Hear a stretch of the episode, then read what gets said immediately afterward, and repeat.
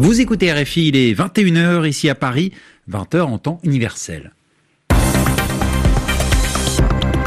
Romain Ozoui. Bonsoir à tous, bienvenue dans votre journal en français facile, présenté ce soir en compagnie de Sylvie Berruet. Bonsoir Sylvie. Bonsoir Romain, bonsoir à tous. À la une ce soir, vers une levée du confinement au Royaume-Uni, le pays d'Europe le plus touché par la pandémie de coronavirus en nombre de morts va rouvrir ses magasins non essentiels, annonce ce lundi du Premier ministre Boris Johnson. Le Premier ministre israélien Benjamin Netanyahou se serait rendu en Arabie saoudite. C'est une information qui fait beaucoup de bruit car Israël et l'Arabie saoudite n'ont pas de relations diplomatiques. Riyad dément, élément d'explication dans cette édition. Et puis en, en Russie, une réforme de l'impôt sur le revenu. Le taux d'imposition des hauts revenus va passer de 13 à 15% Objectif donner l'image d'un gouvernement qui redistribue au mieux les richesses. Le journal. Le journal. En français facile. C'est le pays européen le plus endeuillé par la pandémie de coronavirus. Au Royaume-Uni, le Premier ministre Boris Johnson annonce son plan de sortie de confinement. Oui, le virus a tué plus de 55 000 personnes dans le pays. Les habitants doivent à nouveau rester chez eux depuis quatre semaines. Mais ce confinement, donc, va prendre fin, alors sous certaines conditions, conditions que nous détaille notre correspondante à Londres, Muriel Delcroix. Boris Johnson s'est efforcé de contrebalancer les espoirs générés par l'arrivée prochaine de vaccins contre le Covid par une attitude de prudence. Le Premier ministre a ainsi présenté son plan hivernal destiné, a-t-il expliqué, à protéger la population jusqu'au printemps en attendant l'arrivée imminente de la cavalerie scientifique. Cela signifie la réouverture mercredi 2 décembre de tous les magasins non essentiels, les salles de gym, les coiffeurs et les lieux de culte. Les activités sportives en extérieur pourront aussi reprendre et pour la première fois depuis le mois de mars, jusqu'à 4000 fans seront autorisés à revenir dans les stades dans les régions les moins touchées par la maladie. Les restaurants et les pubs pourront rouvrir également jusqu'à 23 heures et non plus 22 heures. Un coup de pouce pour l'économie durement affectée alors qu'approche pour les commerçants la période faste menant aux fêtes de fin d'année. Néanmoins, le retour des restrictions par région verra trois niveaux plus stricts qui seront dévoilés jeudi. Et Boris Johnson a prévenu que ce ne serait pas un Noël comme les autres et que les familles devraient considérer tous les risques avant de se réunir. Muriel Delcroix, Londres, RFI. Et à noter que le Premier ministre britannique s'est exprimé devant les députés par vidéoconférence, car Boris Johnson se trouve à l'isolement après avoir été en contact avec une personne infectée par le coronavirus. Et puis la pandémie romain ailleurs dans le monde. Oui, avec en, en Italie la barre des 50 000 morts liés au virus qui a été atteinte ce lundi. En France, le président Emmanuel Macron doit s'exprimer demain soir, ce sera à suivre en direct sur RFI, pour évoquer un, allègement du confinement. Enfin, aux États-Unis, les États-Unis, premier pays touché, hein, d'importants mouvements de population sont observés à trois jours de Thanksgiving, qui est une fête célébrée aux États-Unis, avec des aéroports remplis comme jamais depuis le début de la pandémie, ou encore des files d'attente interminables pour se faire tester, et cela malgré les appels des autorités à rester chez soi. Les États-Unis où Joe Biden annonce plusieurs nominations à son futur gouvernement. Oui, il y a deux noms à retenir. Hein. D'abord celui euh, qui occupera le poste de secrétaire d'État.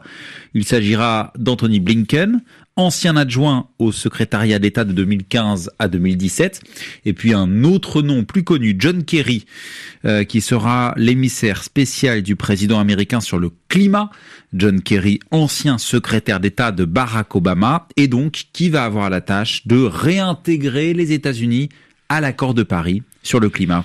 Et cette question, Romain, à présent, le Premier ministre israélien Benjamin Netanyahou s'est-il rendu en Arabie saoudite? Eh bien, c'est ce qu'indiquent plusieurs sources que l'on va développer. Mais d'abord, on va rappeler le contexte. Officiellement, Israël et l'Arabie saoudite n'ont pas de relations diplomatiques. Donc si l'information se confirme, ce serait ce que l'on appelle une bombe diplomatique.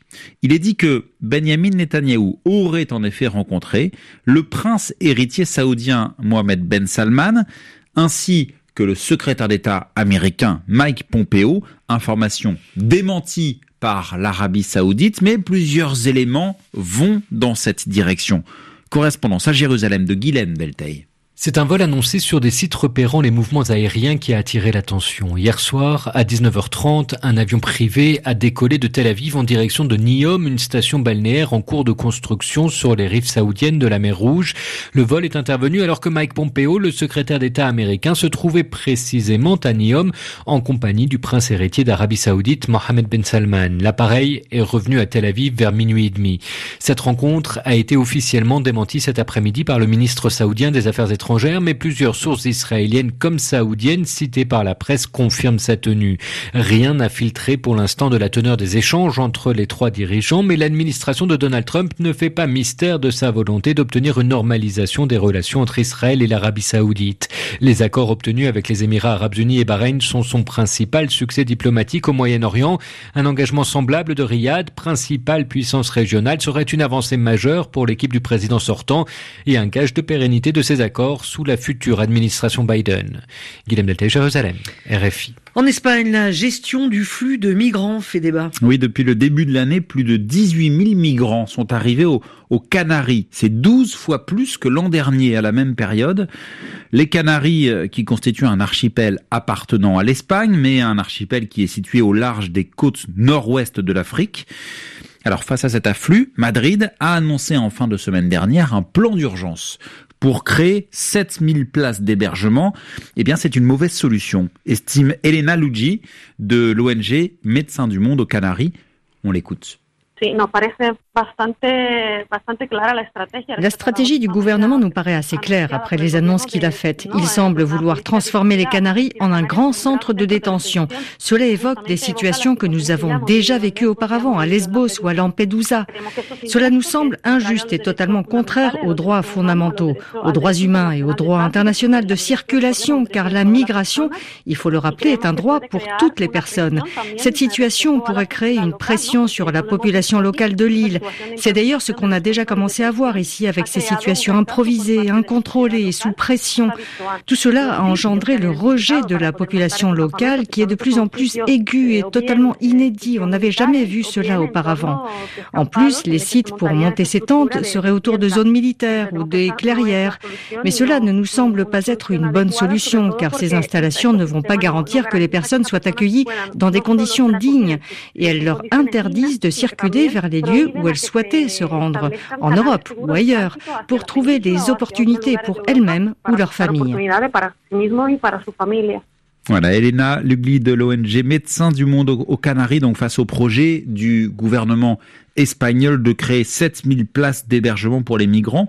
Propos recueillis par Carlos Herranz de la rédaction en espagnol de RFI. En Russie, Vladimir Poutine honore sa promesse, c'est-à-dire qu'il tient sa promesse d'une réforme de l'impôt sur le revenu. Oui, c'est une promesse que le président russe avait faite cet été euh, et qui prévoit une hausse de l'impôt sur le revenu dont le taux va passer de 13 à 15% pour les plus gros revenus. Vladimir Poutine a, signé une loi dans ce sens ce lundi. Euh, à travers cette mesure, l'objectif c'est de montrer l'image d'un gouvernement prêt à agir pour protéger sa population. Le détail avec Paul Gogo à Moscou. Vladimir Poutine l'a annoncé lundi en fin d'après-midi, les revenus supérieurs à 5 millions de roubles par an, soit environ 55 000 euros, seront désormais taxés à hauteur de 15% et non plus 13%. C'est en juin dernier que le président Poutine avait fait cette promesse devant les Russes dans un contexte plus que particulier car quelques jours plus tard, Vladimir Poutine poussait les Russes à se déplacer dans les bureaux de vote pour donner leur approbation à sa réforme constitutionnelle. C'est cette réforme qui lui permettra entre autres de réaliser deux mandats de plus à la tête du pays. L'enjeu était et est toujours important pour le Kremlin car la crise économique aggravée par le coronavirus en juin est plus que jamais d'actualité en ce moment. Il s'agit donc pour Vladimir Poutine de montrer que le pouvoir compte prendre des mesures fortes ou symboliques contre cette crise. Les 60 milliards de roubles supplémentaires que devrait rapporter cette loi seront utilisés pour soigner les enfants atteints de maladies rares. Le symbole est important car il s'agit d'une nouvelle exception au taux d'imposition unique qui avait permis au Premier ministre actuel de moderniser les services fiscaux lorsqu'il en était à la tête. Paul Gogo, Moscou, RFI. Enfin, en France, le procès de Nicolas Sarkozy, suspendu ce lundi, peu de temps après son ouverture. Nicolas Sarkozy, jugé pour corruption dans l'affaire dite des écoutes, ce qui est inédit pour un ancien président français. Le procès doit reprendre jeudi. Et c'est ainsi que s'achève ce journal en français facile. Merci Sylvie. Avec plaisir. À demain. Il est 21h10 ici à Paris.